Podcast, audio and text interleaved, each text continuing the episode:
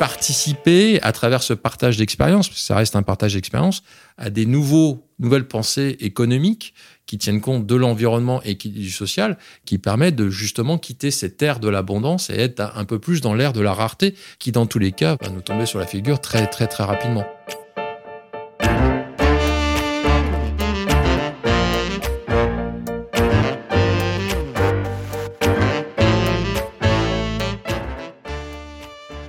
L'homme grandit en se projetant dans l'avenir.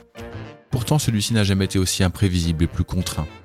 Comprendre comment faire grandir les organisations humaines, entreprises, associations, dans le temps long, c'est tout l'enjeu du podcast Histoire d'entreprise. Je m'appelle Martin Videlaine, j'ai créé Bluebirds, une communauté de 5000 indépendants qui conseillent ou remplacent des dirigeants en Europe, en Afrique et au Moyen-Orient. Bienvenue sur Histoire d'entreprise. Aujourd'hui, je suis reçu par Christopher Guérin, CEO de Nexence. Vous verrez rarement les produits de Nexence et pourtant ils sont essentiels.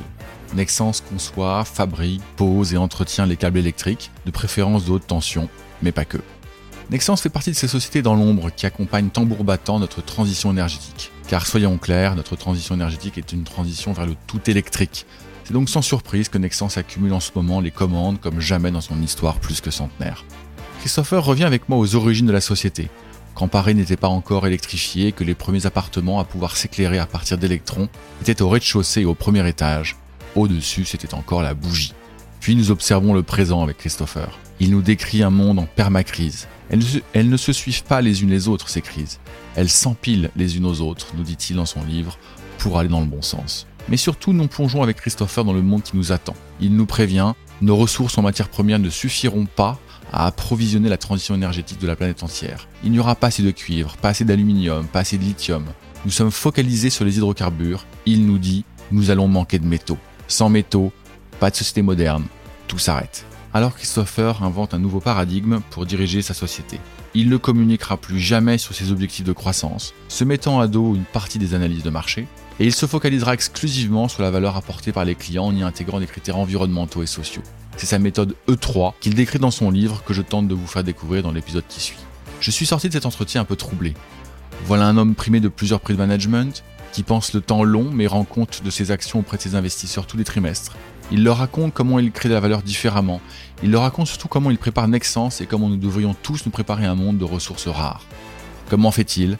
Pour le savoir, il faudra nous écouter.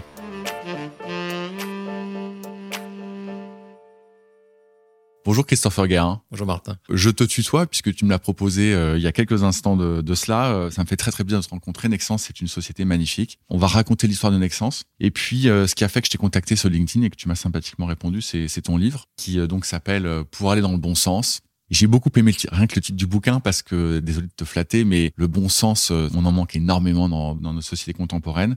Et évidemment, il y a un petit jeu de mots dans le, dans le titre qui, qui, qui est évident. Et donc, on va en parler. Et pour démarrer, je voudrais euh, bah, du coup citer le, citer le livre avant que tu ne te présentes.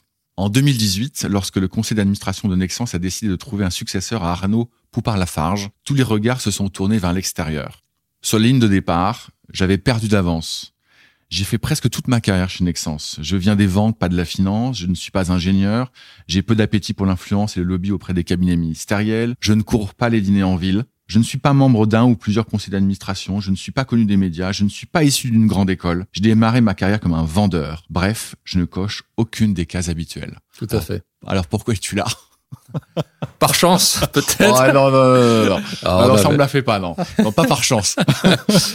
Alors écoute, euh, il y avait quand même deux actionnaires, il y a toujours deux actionnaires euh, majoritaires chez Nexence, un groupe chilien et, la BPI, euh, que tu connais avec Nicolas Dufour, et, avec eux, qui ont poussé pour ma candidature parce qu'ils se sont dit la société était quand même partie un peu à la cave, on était très fortement sous-coté, très proche d'une d'une OPA hostile de plusieurs fonds, et il fallait aller vite, et on a valorisé surtout la connaissance interne, et puis là, ce que j'ai fait avec mes équipes quand j'étais numéro 2 de la boîte, un très fort redressement de la zone européenne qu'on m'a demandé de reproduire au niveau du groupe. Au niveau du groupe. Est-ce que tu peux te, te, présenter en quelques instants, Christopher? Christopher Guérin, j'ai 50 ans, marié, deux enfants. J'ai une petite particularité, c'est que, quand je me présente, j'aime pas beaucoup parler de moi, mais j'ai eu 25 ans d'échecs et 25 ans de succès.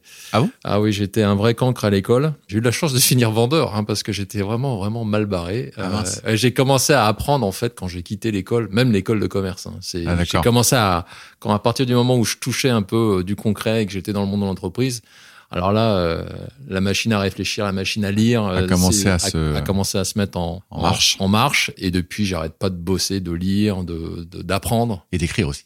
Et du coup, d'écrire avec une logique de transmission, oui, il y a un moment donné, euh, surtout dans le monde dans le monde actuel. Ouais.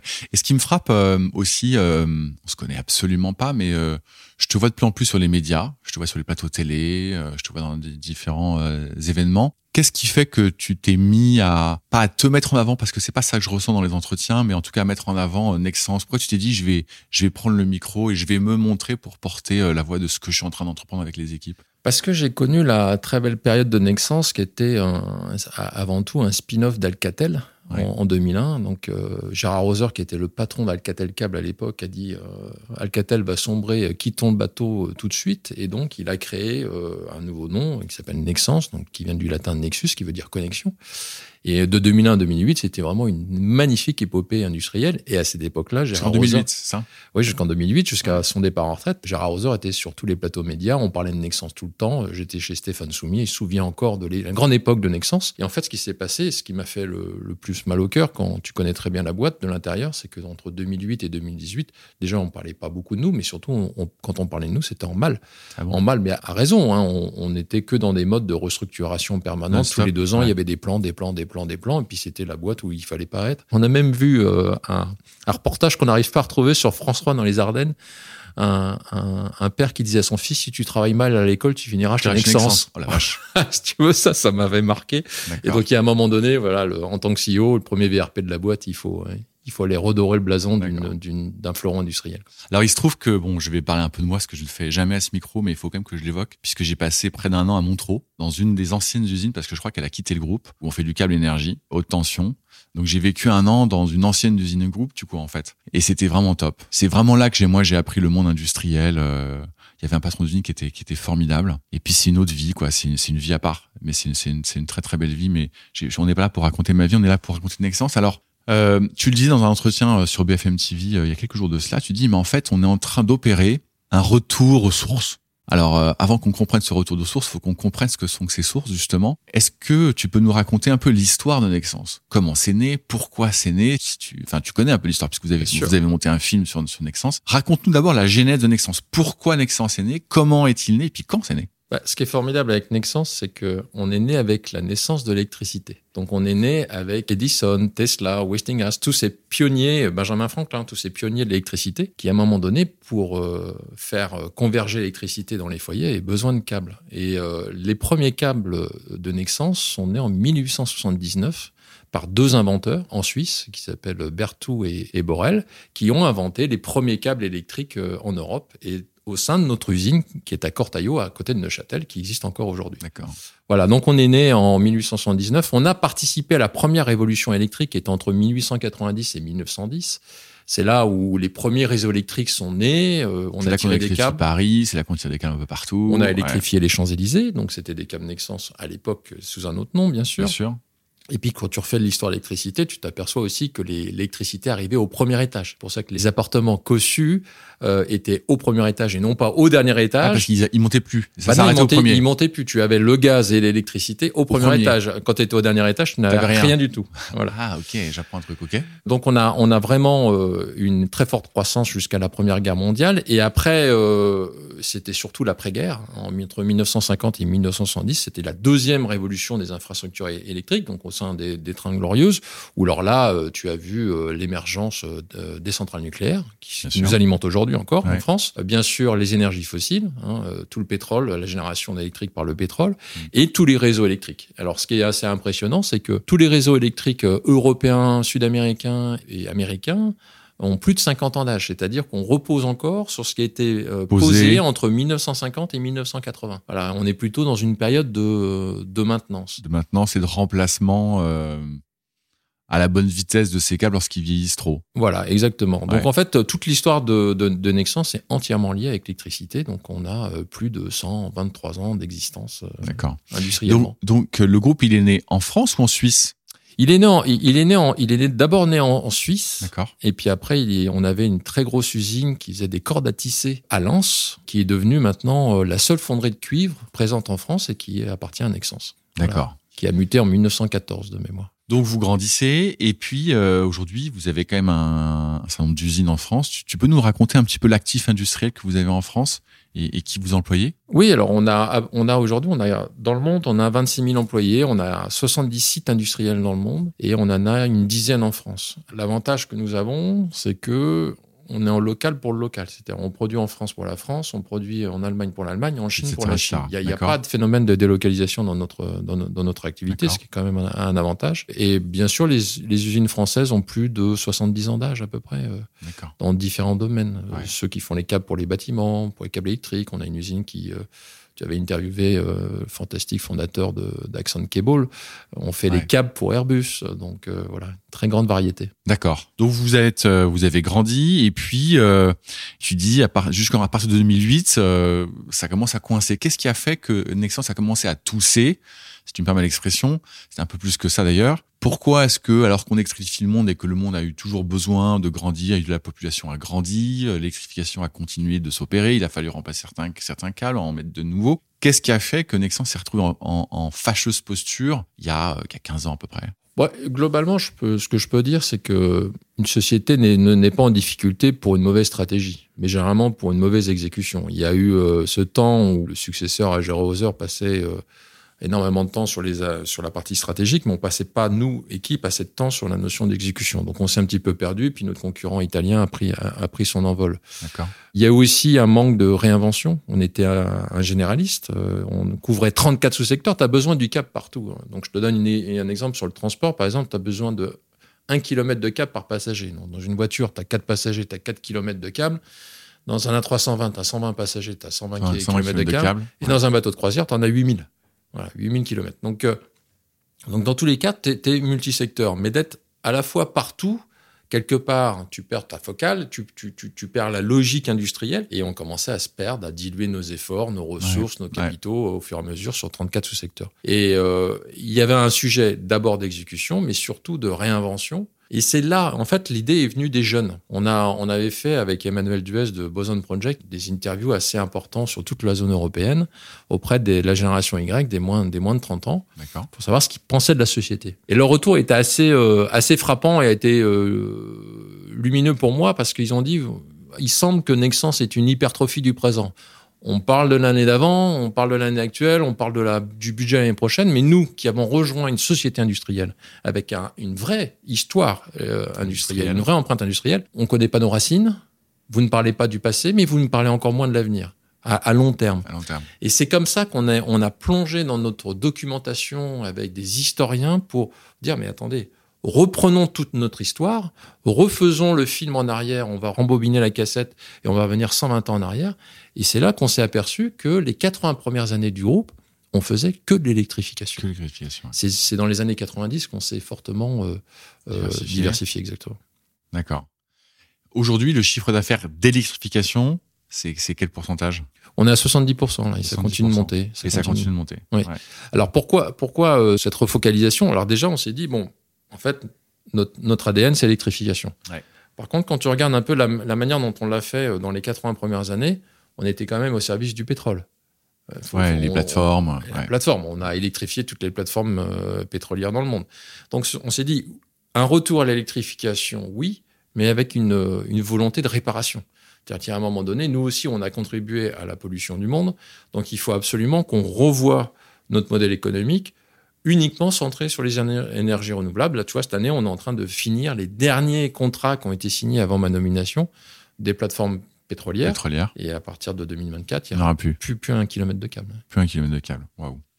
Ça me fait basculer sur le, livre pour aller, dans, pour aller dans le bon sens. C'est particulier comme bouquin parce que euh, il y a un mix de beaucoup de choses, j'ai trouvé. Euh, d'abord, tu rappelles un petit peu l'histoire rapidement de l'excellence qu'on vient de rappeler ici. Pour l'ancien consultant que, que j'ai été, il y a quelques matrices, on dit tiens, c'est oui, marrant. Ça, ça doit être à l'aise là. Ouais, là ça va. J'étais pas, trop trop perdu.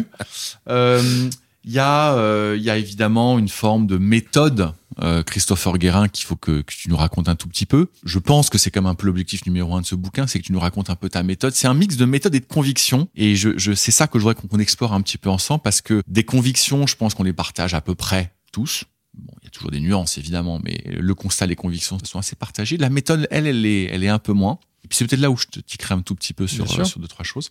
Et puis, euh, par moment, mais il y a beaucoup de pudeur, euh, il y a un peu d'émotion, mais, mais pas tant que ça, mais on sent que tu les, tu les, tu les effleures. Et je mm. il y en a, il y en a un ou deux où je me dis, ah, on va, on va creuser. Alors, c'est, tu dis pour aller dans le bon sens, et puis tu parles de la, de la méthode E3. Tu peux nous la présenter très sommairement, ce que c'est que cette méthode E3 bah, Je pense que tout le monde a entendu parler des 3 P, Profit, People, Planet. Ouais. Donc en fait, j'ai plongé là-dedans il y a, il y a, plus, il y a plus de 5 ans. Ouais entièrement aligné avec l'approche philosophique des, des, des 3 P. Et euh, depuis cinq ans, on a cherché des méthodologies qu'on pourrait juste appliquer ou en tout cas former nos managers. Donc on a appelé toutes les écoles de commerce du monde, Stanford, Harvard, Columbia, HEC, IMD, etc., pour voir s'il y avait des approches un petit peu plus holistiques entre l'économique, l'environnement et, euh, et le social. Alors on a vu des formations formidables en silo, hein, euh, mais on n'en a jamais vu une qui était un peu plus systémique, qui, qui pensait les, les trois, les, les, trois cercles en même temps. On a lu à peu près une quarantaine de bouquins à travers le monde. On s'est partagé les bouquins avec mon équipe. Pareil, on n'a on n'a pas vu de, de livres qu'on pouvait acheter et, et, et, et, il y avait une approche globale. Voilà, et, les offrir à nos managers. Donc on s'est dit, on va faire notre modèle à nous. Et on a d'abord testé à travers nos activités. Et si tu veux, on a fait une analyse statistique sur toutes nos activités profitables sur la durée, c'est-à-dire plus, plus de 5 ans, un niveau de profitabilité élevé. Et on s'est aperçu que ces activités-là, non seulement elles étaient profitables, mais elles étaient également vertueuses sur un point de vue environnemental. Elles cochaient à peu près toutes les caches. Gestion des déchets, produits éco-design, émissions de CO2 faibles. Et quand tu allais sur la partie sociale, ben, tu t'aperçois que les taux de diversité étaient 5 à 10 points supérieurs à la moyenne du groupe, féminisation des instances dirigeantes aussi, les taux d'absentéisme étaient très faibles, les taux d'accident aussi. C'est quand on a vu l'autre partie, c'est qu'on a pris nos activités qu'on appelle value burners, donc les activités qui étaient en difficulté économique, mais on s'est aperçu qu'elles n'étaient pas uniquement en difficulté économique, elles étaient non vertueuses sur la partie environnementale, c'est nos usines pollueuses du monde, et en plus sur la partie sociale, un désastre. Les, les budgets formation avaient été remis à zéro, les taux de diversité étaient inexistants, les taux d'accident étaient très élevés, et les taux d'absentéisme étaient autour de 10%. Donc on s'est dit, c'est pas, c'est du bon management. Voilà, il y a, y a des bons managers qui vont dans le bon sens par conviction, par intuition et puis parce qu'ils ont une approche holistique et c'est ce qu'on a du coup codifié. Mais tu en parles beaucoup du, du fait qu'effectivement il y avait une forme d'alignement mhm. entre une performance économique, environnementale, sociale d'un côté, puis un désalignement quand ça commence à désaligner, ça se désaligne partout. Mais prenons un exemple euh, très concret. Je me suis dit oui, mais on prend une usine que, où tu vas te dire bon, je vais faire un effort supplémentaire, par exemple d'automatisation, de robotisation, parce que je pense qu'elle s'y prête. Et puis peu importe les raisons, mais tu, tu investis davantage en robotisation sur cette usine. Bon, moi je me mets, euh, je me mets euh, à la place des équipes qui sont sur place, je me dis ah mais c'est vachement sympa, euh, notre usine elle est un peu plus moderne, on a de nouvelles machines qui arrivent, ça donne envie de m'impliquer davantage. Euh, notre usine grandit, elle est belle, ça. Donc je comprends instantanément le lien, si tu veux, entre sur un exemple très concret, l'automatisation. Bah ouais, les équipes se disent c'est génial. Je robotise donc la vieille machine qui polluait, bah je vais la remplacer par un truc qui va plus vite et mieux. Et puis bah elle va être plus performante évidemment parce qu'elle va être, elle sera plus robotisée. Donc sur un levier finalement assez simple, de robotisation, automatisation, on comprend instantanément. Et donc du coup, j'ai envie de te dire, est-ce que c'est pas déjà l'histoire, mais depuis toujours, du capitalisme que euh, ou, de l'industrie au sens euh, pour être plus spécifique pour Nexens, en fait, euh, une usine, un, groupe industriel, historiquement, en fait, il est, là, ça a toujours été comme ça qu'il est plus performant économiquement et environnementalement et socialement si en fait bah elle est un peu plus moderne mon industrie mon usine est un peu plus moderne. Est-ce que ça n'a pas toujours été le cas finalement? Je suis d'accord avec toi, sauf que si, si c'était la logique 3, je ferais du greenwashing. C'est-à-dire? Ah bah c'est-à-dire que à travers euh, un bouquin comme ça, ça voudrait dire que bon bah derrière le processus de productivité, d'innovation et de robotisation, je dis mais c'est comme avant sauf que c'est en mieux. En tant que CEO, tu es dans une séquence de l'histoire de ton groupe, tu vois. dans un groupe de 120 ans, moi je me dis bah tiens, j'ai 6 ans dans lequel je vais écrire une, une séquence de l'histoire. Déjà, c'était la première fois dans l'histoire de Nexence que nous n'avons pas d'objectif de croissance. Ouais. Voilà. Donc, moi, le message qu'on fait passer à, nos managers, c'est que l'ère de l'abondance est, est terminée. Ouais. On est dans l'ère de la rareté. J'étais au Maroc il y a pas longtemps. Avec l'électrification du Maroc, ils peuvent faire 15% de croissance. J'ai dit, je m'en fous. C'est pas l'objectif. Je ne veux pas de croissance volumique. Je sais. Tu, tu l'écris d'ailleurs. Euh, c'est page 34. Or, je me suis toujours soumis à une règle que je respecte, quitte à perdre les plus puritains. Je ne donne jamais d'objectif sur la croissance organique. Je me contente d'en donner sur ce qui me paraît être les paramètres essentiels de vraie mesure, la profitabilité, les indicateurs environnementaux et sociaux. Exactement. Donc, en fait, le Maroc a reçu euh, ses objectifs de rentabilité et en parallèle un quota carbone qui doit être en baisse de 10%. Et le fait que tu aies une double contrainte, une contrainte financière de rentabilité, mais qui est pas associée à la croissance, croissance et une contrainte environnementale, fait que tu es obligé de repenser ton modèle économique et quels sont les clients et les produits qui vont régler à la double contrainte. Et c'est le management par la contrainte qu'on met en avant euh, surtout. Faut pas oublier, comme tu interviews beaucoup de TI, qu'on est quand même une boîte cotée. Et euh, tu as beaucoup de TI, tu as de très grands groupes familiaux qui sont sur ce temps long mais nous, on boit de côté tous les trimestres. Tous les trimestres, vous, vous allez voir vos investisseurs. Voilà, et qui nous parlent de croissance tous les trimestres. Et depuis euh, cinq ans, c'est une vraie bagarre parce qu'on n'a pas d'objectif de croissance. Ouais. Et, et, les analyses et pour l'instant, tu tiens. Bah, les, bah, je tiendrai, tu sais, la, la, la, la DLV, la durée limite de vente d'un CEO, c'est tant qu'il y a du profit, il tient. Il tient. Donc il fallait, il fallait trouver quand même ouais. euh, les moyens de générer, générer la profitabilité parce que sinon je me fais sortir. Si je parle que d'environnement et que de social et qu'il n'y a pas de profit, euh, je suis sorti. C'est arrivé à d'autres de CEO que je ne nommerai pas. Ouais. Voilà, exactement. Donc nous, ce qu'on a vu surtout, et c'est dommage que les entreprises euh, françaises et européennes ne travaillent pas ce sujet-là, c'est la notion de coût de complexité et, on, est quand même une des rares boîtes, en tout cas, euh, qui, qui, le proclame, proclame. On a viré 13 000 clients sur 17 000. 13 000 clients, vous diminuez les produits. Il y a une matrice magnifique où tu montres que tu, en, tu as divisé par X le nombre de clients et par Y le nombre de produits mmh. Pour te focaliser sur les produits et les clients à très forte valeur. Et pardon, là encore, je, je parle un petit peu de moi, décidément. Moi, je, comme tu sais, j'étais consultant euh, dans, dans, le début de ma carrière et puis on avait mis en place toute méthodologie de réduction de la complexité. Mais mmh. ça date de, de, 2000, tu vois. Bien sûr. C'est pas nouveau. Et c'est pas nouveau mais pas du tout avec les drivers qui sont les tiens euh, aujourd'hui et qui sont ceux de Nexens. Mais là encore, la réduction de la complexité d'un portefeuille de produits, tiens, pour prendre un exemple qui n'a rien à voir avec celui de Martin Vidal, mais qui est beaucoup plus emblématique, c'est celui d'Apple. Quand le patron est revenu, il a dit, écoutez les gars, on va faire une matrice très simple, euh, un portable, un fixe, un, un professionnel, un, un, particulier, donc la matrice, il y a quatre produits. Ils l'ont tous regardé avec des yeux de merlan frit. Finalement, c'est un peu ce que tu as fait. Est-ce qu'il y avait vraiment le choix? Ben, euh, il y a très peu de boîtes qui le font.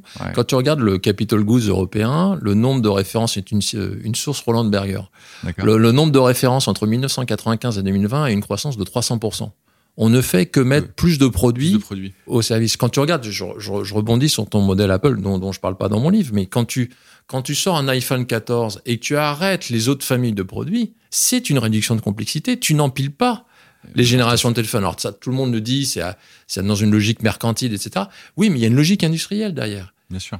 Et, et, et tu vas voir que on critique beaucoup les téléphones portables, mais c'est une société du jetable.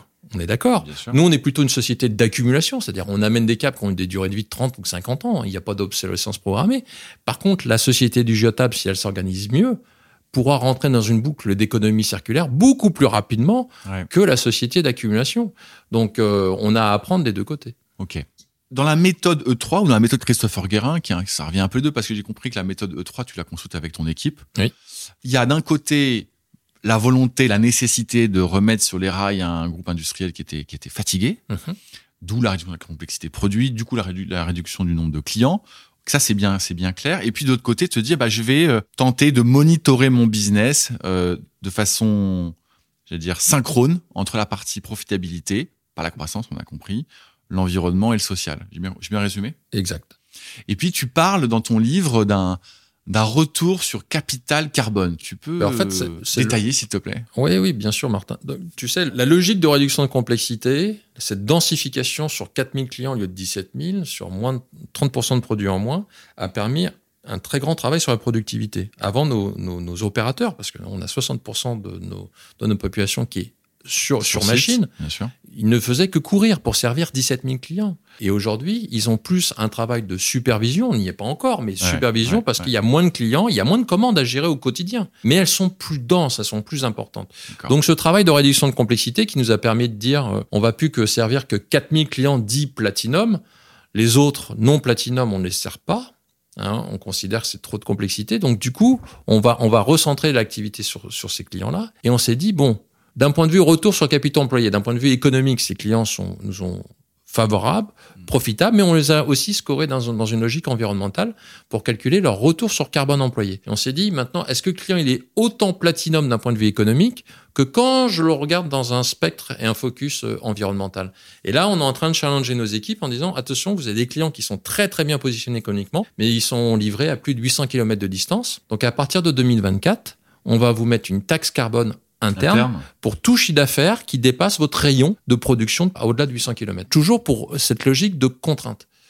Essayer de faire quitter la notion d'abondance, où si tu veux, ils sont tous, nos équipes étaient tous pendant des années sur le paradigme, on a besoin de plus de volume pour couvrir nos frais fixes. Voilà, tout, tout, ce qu'on a entendu pendant 30 ans. ouais, ça, on a appris tout ça dans, dans, nos cours de management. Ok, mais ça pose plein de questions, en fait, ces sujets de, de se dire on va se mettre des contraintes internes Mm. de, de, taxes carbone. D'ailleurs, tu le dis dans ton, dans ton livre, euh, la taxonomie européenne, elle, est quand même, elle marche un peu sur la tête, et ce sont des contraintes qu'on impose aux uns et aux autres. Et en fait, euh, ce que, ce que j'observe, c'est que d'un côté, tu rentres dans un monde, nous rentrons dans un monde, on va mettre des contraintes partout aux industriels, et je pense que tu, des, des acteurs comme Nexans vont être au milieu de l'œil du cyclone. Et puis tu as une autre vision peut-être euh, peut-être plus je sais pas comment faut la qualifier, peut-être plus libertaire en tout cas. On va dire maintenant attendez, euh, de toute façon euh, la contrainte elle est là de toute façon par nature parce que les ressources sont de moins en moins là et bah vivons euh, du mieux que nous pouvons dans cette dans, dans, ce champ de contraintes naturelles sans nous imposer des, des contraintes réglementaires. C'est quoi ton avis là-dessus? Écoute, je pense qu'on est, euh, on est à la fin d'un monde, mais pas la fin du monde. C'est ce que je dis dans le bouquin. Et euh, on a tous notre part de responsabilité à prendre. Ce qui m'embête aujourd'hui, c'est que on a besoin de régulation. C'est inévitable. Mais que la régulation va beaucoup plus vite que et des nouvelles approches managériales qui pourraient sortir des écoles de commerce et d'autres, des nouvelles façons de penser pour piloter une entreprise. Et, et c'est ça qui m'embête. Aujourd'hui, euh, l'ESG euh, européen, c'est euh, 1500 labels et 2000 indicateurs. Ouais. Et, et, quand je vais voir, je vais en roadshow, j'ai jamais le bon indicateur. Tu vois, c'est comme une collection de magnets sur un frigo, quoi. Donc, il y a un moment donné. Euh, mais tu vois, la CSRD, ça, la, la, la, Corporate Social euh, Responsibility Directive, qui sort de l'Europe, pour moi, elle est, elle est au milieu de toutes ces injonctions contradictoires. Et puis, je sais même, moi-même, je sais même pas trop quoi en penser, je vais te dire. Parce qu'il y a le Martin Viden qui se dit, bah ouais, bah évidemment que le monde a changé, qu'il va falloir euh, qu'on fasse vachement plus gaffe à nos ressources, à la manière de, de, produire et de vendre et de consommer. Et la CSRD, elle part de ses bonnes intentions. Bien sûr.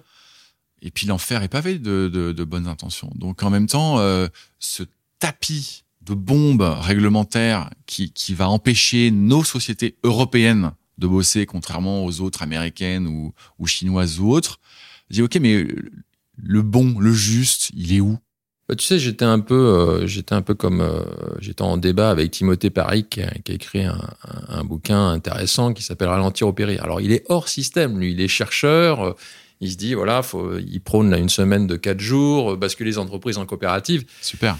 C'est utopique, c'est mais le point de vue est intéressant. Moi, ce qui, ce qui m'intéresse surtout, c'est qu'il parle de PIB exporté. Il dit attention, il y a beaucoup de produits qu'on ne fait plus aujourd'hui en France ou en Europe, dont on dépend, on dépend de la Russie, de la Chine, etc. et en fait, on a envoyé notre problématique environnementale à, ailleurs, ailleurs, Pour ceux qui nous écoutent, parce que je le rappelle de temps en temps, les émissions de CO2 françaises, c'est 1% euh, mondial. Et quand on rajoute les produits qu'on importe, c'est 3%. Donc il y a deux tiers des, des émissions de la France qui sont induites par ce qu'on importe. Exactement. Quand tu regardes un véhicule électrique, moi je reviens d'une mine de cuivre euh, euh, quand même euh, au Chili. Là, on a fait le tour de trois mines de cuivre. Il y a deux fois plus de cuivre dans un véhicule électrique que dans un véhicule thermique, sans parler de lithium et de cobalt. Bah, le cuivre, force est de constater que tous les jours, c'est 1000 tonnes de roches extraites, 5000 litres d'eau consommée pour 9 kg de cuivre. Donc tu te dis le bon sens que tu amènes dans notre vie de tous les jours, où on sait qu'un véhicule électrique est bon pour la décarbonation du monde, il faut regarder la pollution que tu génères en amont. Mais comme elle se fait pas en France, elle se fait au Chili. Le Chili est en train de réagir très fortement par rapport à cette pollution-là. Je reviens sur ton thème de la régulation. Je dis, on a besoin de régulation, mais il faut faire attention de ne pas étouffer les entreprises. Ouais, mais c'est le cas aujourd'hui. Enfin, ah, franchement, bah, pardon, je, suis un peu, mais ouais, on vous étouffe. C'est du délire. Cette CSRD. Euh, elle, elle va dans le, je sais pas si elle va dans le bon sens, elle part de bonnes intentions. Bien sûr. Mais, mais c'est de la folie. Bah, C'est-à-dire que toi qui interviews beaucoup de, de PME françaises, c'est à partir de 150 millions d'euros de chiffre d'affaires. 150 millions, c'est rien. Moi, je dois embaucher deux personnes hein, déjà pour remplir tous les, les indicateurs. Donc, t'imagines le coût pour une PME. Pour une petite boîte. Ah ouais, c'est énorme. Ouais. C'est énorme. Et puis, il y a la taxonomie. Mmh.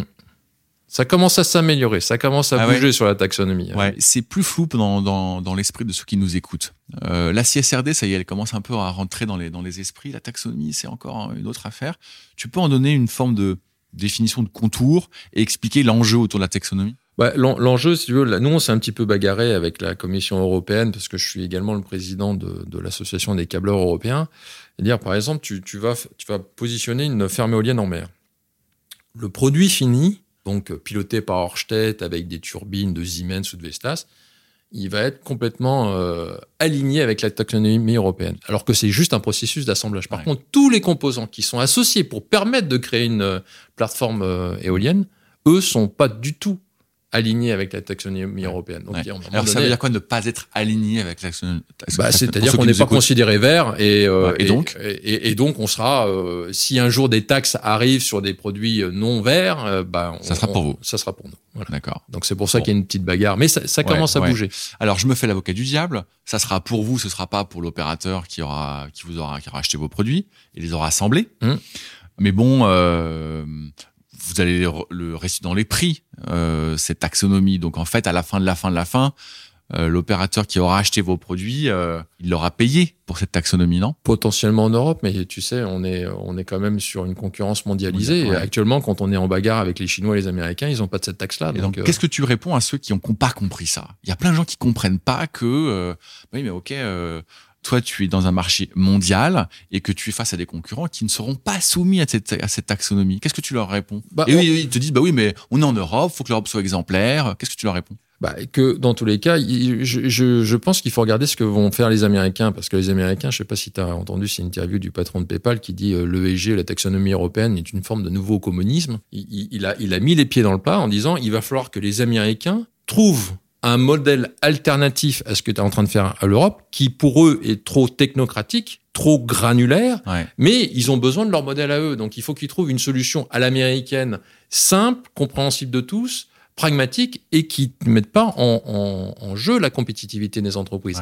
Donc je pense qu'il est possible qu'une une voix vienne des États-Unis euh, sur ce sujet-là. Ça bouge plutôt très très bien actuellement. Tu vois, par exemple, le 3, nos investisseurs américains, ils adorent alors, ça répond pas du tout à la problématique bah, de taxonomie. Ils voient ta profitabilité exploser aussi. Oui, mais ils, voient surtout que ta profitabilité, elle explose sans la logique de croissance et de l'abondance. Et en plus, tu coches les caches de la partie sociale et environnementale. Parce qu'on a toujours opposé environnement et, profitabilité.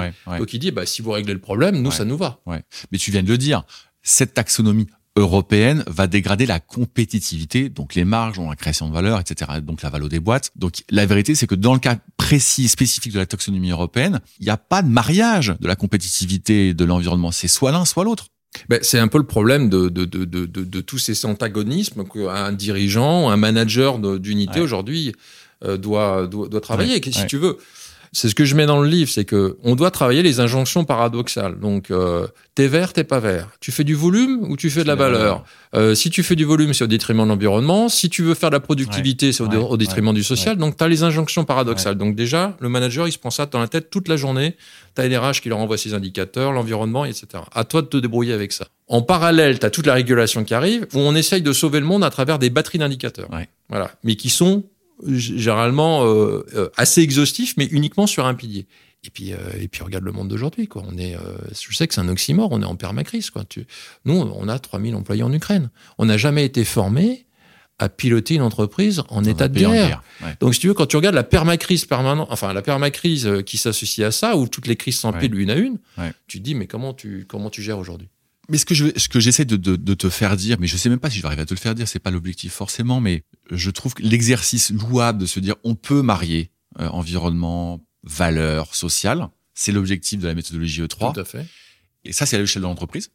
Et quand tu montes d'un niveau au niveau pays ou au niveau Europe, bah, tu te rends compte que c'est à un moment donné, faut arbitrer. C'est soit un peu plus d'environnement, quitte à dégrader la compétitivité, ou inversement, comme les Américains, attendez, euh, vos contraintes de compétitivité, vous voulez garder, nous, nous, on va, on va faire ça de notre manière.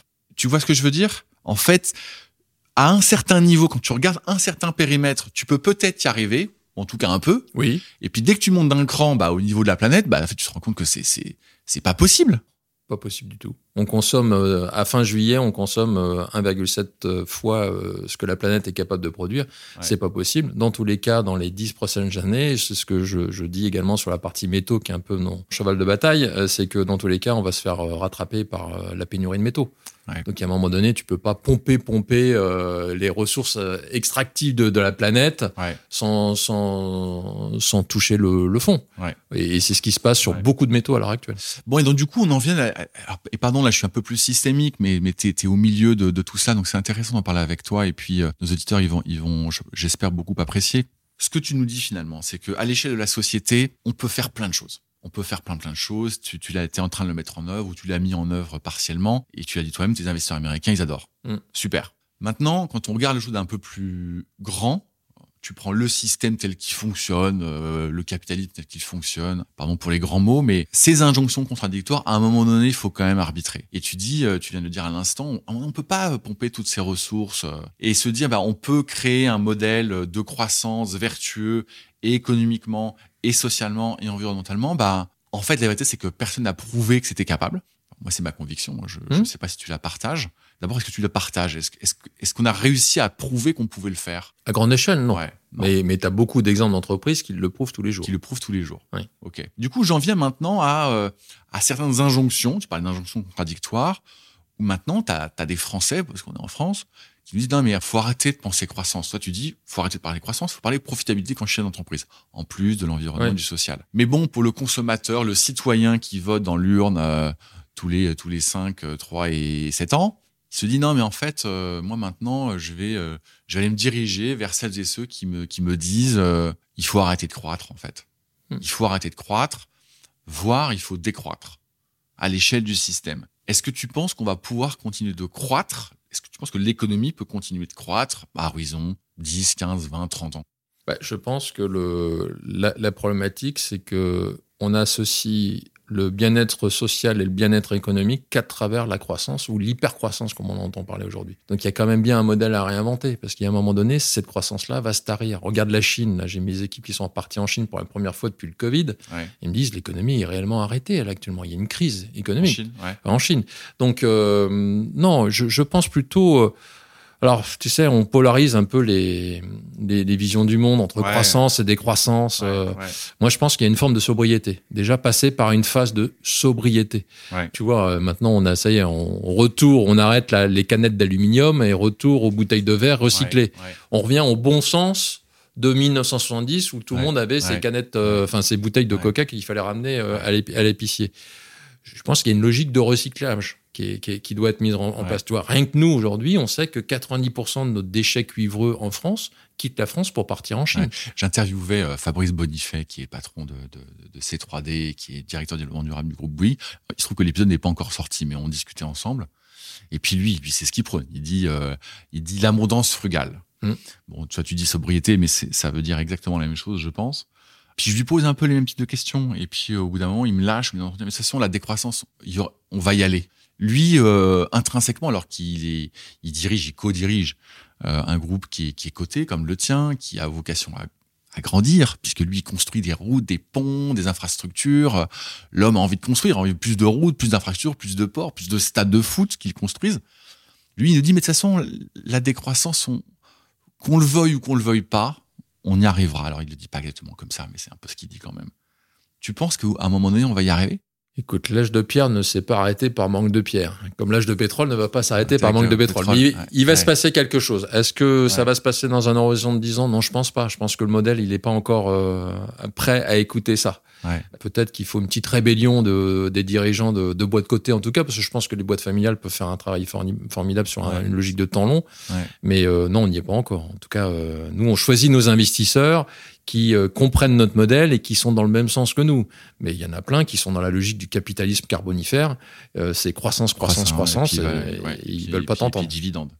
Alors, tu dis que pour, pour euh, monter cette méthodologie E3 et puis pour réfléchir à ta manière de, diriger le groupe Nexence, tu dis parfois je fais des retraites. Puis tu fais plusieurs, tu donnes plusieurs exemples, je suis page 42. Mmh. Euh, depuis plus de 10 ans, je fais tous les ans des retraites de 4 ou 5 jours, soit seul, soit dans un lieu très isolé, non connecté, soit en compagnie de quelques collègues et amis dirigeants autour de grands penseurs de ce monde, Mathieu Ricard, le moine bouddhiste, Pierre Rabhi, euh, l'agrophilosophe, et puis Cyril Dion, réalisateur engagé pour la lutte contre le réchauffement climatique. Et puis tu, développes un petit peu ça. Et puis, il y a un petit passage que j'ai beaucoup aimé et euh, notamment lorsque tu parles de Cyril Dion, mm. et tu dis Cyril avait la dure tâche de nous challenger sur le réchauffement climatique et l'empreinte carbone de nos sociétés. Comme il pense que nous sommes de grands raconteurs d'histoire, c'est clair. Et afin d'éviter tout greenwashing, il a demandé que nous lui envoyions deux jours plus tôt l'un de nos enfants, neveux ou nièces entre 11 et 18 ans, afin de les faire travailler eux-mêmes sur la planète que leur père et leur mère sont censés leur laisser. Ainsi, pendant quatre jours, nous avons été questionnés, bousculés par nos propres enfants puis en présence des autres euh, membres de, cette retraite, que tu ne cites pas d'ailleurs, dérangeant, perturbant, mais salutaire, car marquant.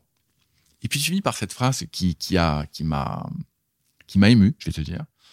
Il n'est pas un seul mois sans que je me remémore ce que ma fille m'a dit à cette occasion. Alors est-ce qu'on a le droit de savoir ce qu'elle t'a dit? Oui, ben, écoute, euh, les enfants étaient à peu près sur le même registre. Alors, il faut savoir qu'on était euh, dans un monastère euh, un peu délabré au-dessus de Chambéry. ma fille m'en veut encore parce qu'elle se souvient de cette chambre. Où il y avait un crucifix au-dessus de son lit, au-dessus de son lit. Elle, elle, était, elle, a été très très marquée. Mais, mais du coup, voilà, t'étais okay, déconnecté du monde, etc. Et, et le, le, le, le sujet, c'est sa question, mais quel tu vas me laisser en 2030 Quel type de planète tu vas me laisser? Moi, j'aurai le droit à quoi? Euh, mm. finalement. Mm. Est-ce que je vais vivre dans un environnement entièrement pollué euh, euh, à cause de ta génération, la génération précédente, ou tu vas me laisser quelque chose d'un peu plus euh, louable Et on s'est fait challenger pendant quatre jours. C'est pas pareil. Cyril s'était mis un peu détaché en disant, il nous a fait un peu son, son approche autour de la, de la sobriété et, et, de la logique écologique. Mais quand tu te fais challenger par tes enfants, c'est pas pareil. En fait, tu, tu rentres un ancrage psychologique parce qu'à chaque fois que tu vois ton enfant, pas systématiquement, mais tu es obligé de te remémorer ce moment-là. Et ma fille me le remémore régulièrement. Qu'est-ce qu'elle t'a dit? Hein qu'est-ce que tu qu'est-ce que tu vas me laisser, c'est ça? Ouais, ouais qu'est-ce que tu vas me laisser? Ouais, ouais. T'es sûr? Ton, sujet, c'est quoi? C'est ton salaire, c'est tes profits? Ou euh, ou tu seras plus fier d'avoir fait un geste bien socialement et environnement et d'un point de vue quel âge ta fille? Là, elle va avoir 18 ans et à l'époque, elle, avait 16, ans. Mais à 16 ans, est-ce qu'elle pigeait déjà que euh, par ton activité, tu essaies de construire un monde un peu plus durable, que tes câbles durent 50 ans, ou ça lui passait 10 km au-dessus et que finalement, euh, on était plus un peu dans les injonctions que dans des choses un peu concrètes. Non, elle était un peu comme les, euh, sans être aussi euh, extrémiste, un peu comme les Greta Thunberg qui disaient, voilà, vous les dirigeants de la planète, vous comprenez rien et tout ce qui vous intéresse c'est le profit et, et vos incentives. Donc, euh, même si elle avait euh, un peu plus d'égard pour moi, mais euh, ils pensent tous à peu près la même chose. D'accord. Et il y avait des copains et des copines aussi à côté Oh, c'était à peu près pareil. Ah on s'est fait challenger. Alors, par contre, dans ces, dans ces séminaires-là, c'est souvent, il y a beaucoup de dirigeants de boîtes familiales qui sont là. Donc, ils, ont, ils ont cette capacité de travailler sur un temps long qu'une boîte de côté a du mal à avoir, plus du mal, plus de mal. Plus de difficultés. Pour faire maintenant le lien entre toujours le business et puis ce volet environnemental, il y a une petite loi qui est passée il y a, il y a un an de cela maintenant, qui s'appelle l'Inflation Reduction Act aux États-Unis. Et moi, je dois reconnaître que quand j'ai vu passer le truc, euh, j'étais un peu soufflé. J'étais un peu soufflé. Le truc, c'est quand même monstrueux. Hmm. Et puis j'ai reconnu les États-Unis là-dedans, en fait. C'est-à-dire euh, un mix de euh, on va on va lutter contre l'inflation parce que c'est quand même un problème de société, un mix de on va lutter contre le réchauffement climatique parce que c'est un problème de société, et puis, euh, ce faisant, euh, on va en faire une opportunité business euh, juste gigantesque. Mm. Pour ceux qui connaissent pas bien l'IRA, et toi, je pense que tu as dû le regarder de très près, mm. est-ce que tu peux nous décrire déjà ce que c'est que l'IRA et en quoi, après on va y revenir, ça peut, ça peut nous impacter tous? En fait, on, on a participé à l'IRA à toute petite échelle. le document a été pensé par un groupe dirigé par Jeremy Rifkin pour l'équipe de Biden avant l'élection de Biden. Nous, on avait, on avait travaillé avec Jeremy Rifkin à Paris quand il travaillait sur la partie euh, justement euh, l'électricité en général, les réseaux électriques, comment bâtir l'Internet de l'énergie aux États-Unis. Donc nous, on avait contribué à, ah, à cette partie-là. Et en fait, le document, quand il est sorti au moment de l'élection de Biden... Ça, c'était quand Obama était déjà président et que Biden se... serait Non, c'était juste euh, huit mois avant ah, les élections américaines, sous Trump. Hein. D'accord. Hein, c'est même à ce moment-là où nous, on a mis 150 millions de dollars dans une usine américaine à Charleston pour basculer dans le business des fermes éoliennes en mer. On dit, bah, nous, on va devenir le premier, le seul câbleur sur le sol américain à faire des câbles sous-marins. Au moment où Trump disait euh, les turbines vont donner le cancer. Donc, je c'était un peu. Ils ont sorti un bouquin. Ça, fallait voir un peu dans le temps long, justement. Oui, il fallait voir dans le temps long et il fallait y aller. Hein, parce qu'à l'époque, il fallait pas être présent dans les médias parce que sous l'ère Donald Trump, de parler d'énergie renouvelable, c'était très, très mal vu. très, très mal vu, ok. Et on participait donc en, sous-marin au document de Jeremy Rifkin qui s'appelait America 3.0. Et quand tu regardes le document initial qui, en fait, a alimenté tout le processus de l'Inflation Act américain, moi, je le trouve formidable. En tout cas, d'un point de vue théorique, puisque c'est euh, une planification stratégique pensée à 25 ans. Ils ont pensé les États-Unis pratiquement jusqu'en 2050. Tout est écrit. C'est un bouquin de 800 pages. Tout est écrit. Et surtout, tu as tout ce qui est associé en termes de politique économique, de subventions, qui va pour pouvoir alimenter les 3000 milliards d'investissements que les États-Unis vont mettre. Alors, on est en plein dans l'ère de l'abondance. Et c'est un petit peu la problématique qu'on a aujourd'hui, c'est que tous les États du monde vont dans le même sens. C'est cette logique de méga, euh, d'hypercycle de, sur les infrastructures, faut tout renouveler, etc. Et c'est pour ça qu'il n'y aura pas assez de matières premières pour tout le monde. Mais je pense qu'en tout cas, la logique intellectuelle, politique, économique est juste formidable. On va voir si ça survit à l'ère Biden. Hmm. Mais en tout cas, le document est très profond. D'accord. Et donc, arrive la loi de l'IRA. Euh, votée donc sous Biden. Biden est élu, euh, et puis le texte passe après quelques discussions entre démocrates et républicains. Que permet l'IRA alors qu'il n'y a pas ces équivalents en France bah, Ils sont en train de draguer tous les Européens, moi, je vais te le dire, hein, parce qu'en fait, comme l'Europe a un énorme avantage qui peut devenir son inconvénient, c'est qu'on est très en avance sur les énergies renouvelables. Tu vois, on met, on met l'Angleterre un peu au pugilat avec le, depuis le Brexit, etc. Mais tu as 16 gigawatts de puissance de ferme éolienne en mer déjà positionnée là-bas. On est tous tous industriels, en tout cas dans les énergies renouvelables, et en partie solaire, euh, euh, notamment en Espagne, on a tous appris grâce à ces pays-là. Depuis dix ans, on, travaille, on se forme à ça. Donc en fait, les entreprises européennes, euh, les danoises, les norvégiennes, les françaises, etc., sont nées depuis dix ans avec tout ce qui s'est passé en Europe. Et aujourd'hui, il n'y a, pas, a pas un mois qui se passe sans qu'on ait un coup de fil des autorités américaines pour nous amener aux États-Unis avec des subventions qui vont couvrir jusqu'à 100% de l'investissement. Jusqu'à 100% d'investissement. 100% d'investissement, alors qu'en Europe et en France, on parle de 10%. Ouais. Bon, mais c'est, je, suis content qu'on s'arrête là parce que il faut vraiment, euh, faut vraiment que, que notre DIMAT comprenne. Euh, mais corrige-moi si je me trompe parce que je suis pas expert. Moi, j'ai pas lu les 800 pages et j'ai encore moins écrites. Alors que vous, ça a été un peu le cas. Mais l'IRA est un système de subvention et ou de crédit d'impôt qui permet à un industriel, comme Nexens, mais comme n'importe quel industriel, de pouvoir financer son investissement sur le sol américain et là, la nuance est importante. Ah, bien sûr. En contrepartie, justement, de, donc, de ces crédits d'impôt ou de, ou de ces subventions. Est-ce que, je résume, est-ce que je résume à peu près bien? Bien sûr, as la logique du Made in America, America First est parfaitement euh, alignée avec l'Iran. Et si je dis ça, c'est que moi, en fait, euh, je, je, pour tout te dire, je prépare un bouquin sur la réindustrialisation. Ceux qui me suivent euh, voient que j'écris sur le sujet beaucoup. Et en fait, quand on parle de réindustrialisation, pour moi, il faut regarder l'échelle de temps. C'est-à-dire que tu regardes là en ce moment, bah, c'est la vie est belle. La vie est belle, l'État a, vraiment pris conscience du truc, la BPI et d'autres aident les, nos industriels, puis de manière plus générale, l'industrie est redevenue avec une image positive, et c'est évidemment extrêmement positif même à moyen terme, on pourrait se dire finalement les choses sont plutôt en train de redevenir positives. On se remet à fabriquer plus d'usines qu'on enferme, le, le, pays crée de l'emploi industriel, et donc par une forme de d'effet de, de, de, je sais pas comment faut dire, de loupe, les choses se, se passent très bien, se passent de mieux en mieux. La dynamique est positive.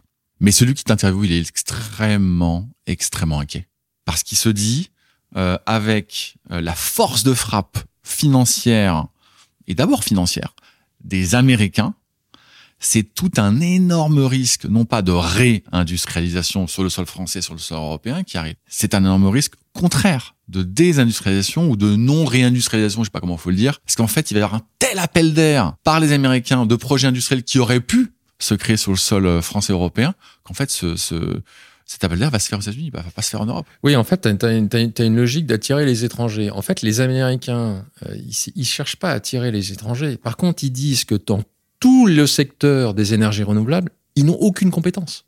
Il n'y a aucune société américaine qui est vraiment très forte sur l'énergie renouvelable, à part une ou deux sur le solaire. Donc, ils sont obligés. Ils peuvent pas faire sans les Européens mais il faut pas que l'Europe dise ah bah on va faire on va faire venir tout le monde, on n'a pas besoin de réindustrialiser. Ce qu'il faut surtout pas oublier en France ou que ça soit ça soit en Europe, c'est déjà conserver les acquis.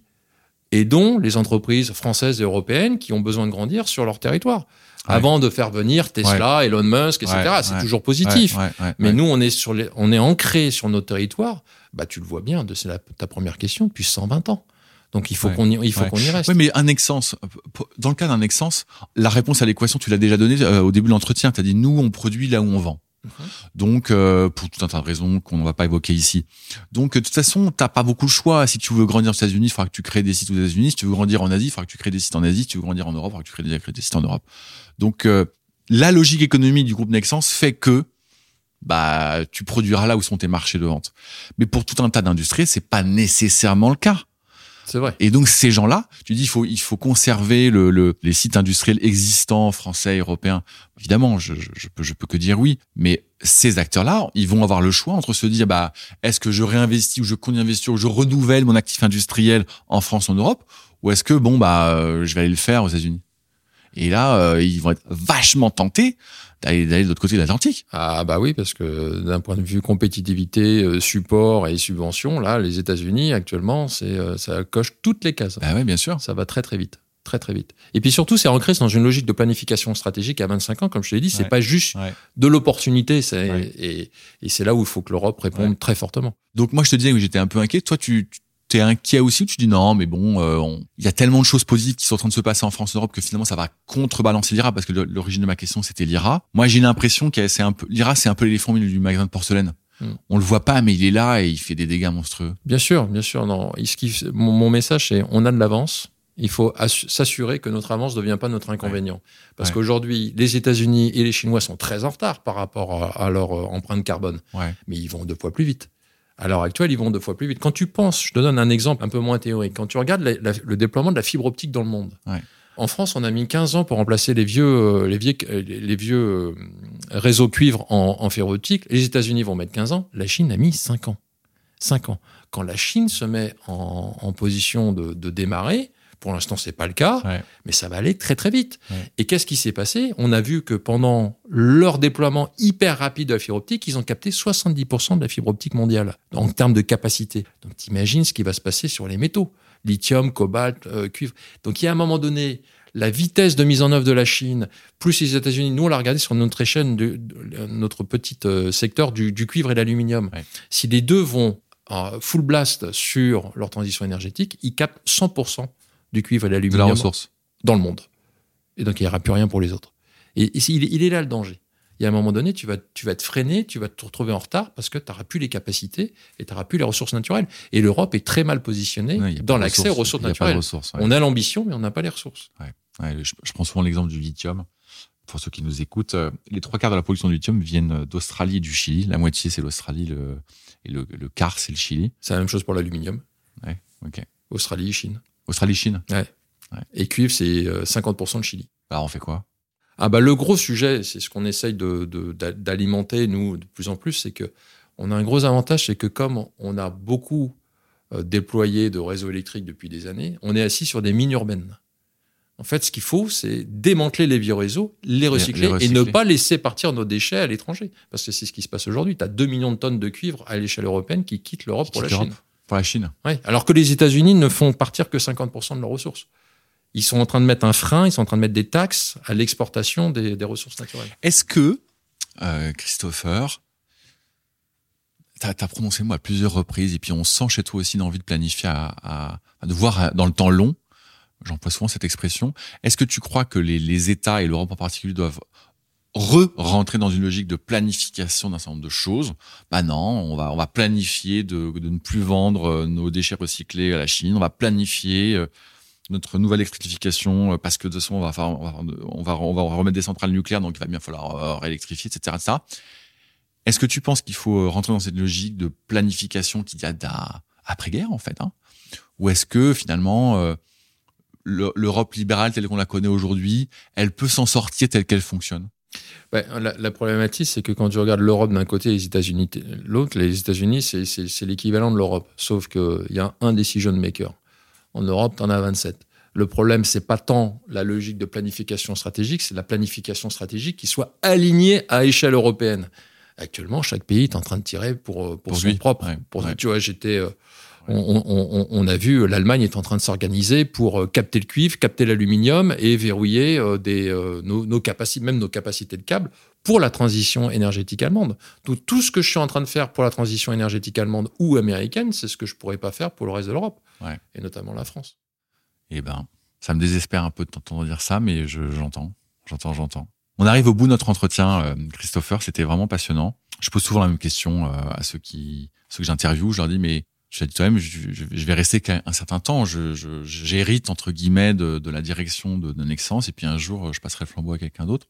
C'est quoi l'héritage que tu as envie de laisser? Le jour où tu, le jour de pour ton pot de départ, tu, as envie que as envie de laisser quoi chez Nexence? Un sillage. Tu sais, c'est comme un bateau, faut laisser un sillage parce que si tu pars et tu as rien laissé, tu n'as pas laissé d'empreinte, tu n'as pas lancé quelque chose qui est bien ancré, ancré dans la culture, dans l'entreprise bah tu voilà, t'auras fait juste, euh, on parlera de toi, t'es resté 50 et t'es, t'es parti. Donc il y a quand même eu dans l'histoire sur 120 ans d'existence de Nexence, il y a eu des grands capitaines d'industrie qui ont vraiment laissé un sillage. Tu vois, je parle encore d'un d'un PDG qui a fait 2001-2008. Eh ben, j'espère euh, pouvoir rentrer dans cette logique de, de, de, de sillage et, et, participer à travers ce partage d'expérience, parce que ça reste un partage d'expérience, à des nouveaux, nouvelles pensées économiques qui tiennent compte de l'environnement et du social, qui, qui permettent de justement quitter cette ère de l'abondance et être un peu plus dans l'ère de la rareté, qui dans tous les cas va nous, va nous tomber sur la figure très très très rapidement. Donc j'aime beaucoup cette phrase que j'ai repris de Voltaire que j'ai mis euh, dans le bouquin. Dans une avalanche, aucun flocon se sent responsable. On a tous une forme de responsabilité. Il faut il faut la prendre. Il faut être convaincu qu'il faut faire quelque chose. C'est ce que j'essaye de faire à petite échelle. Merci Christopher. Merci Martin.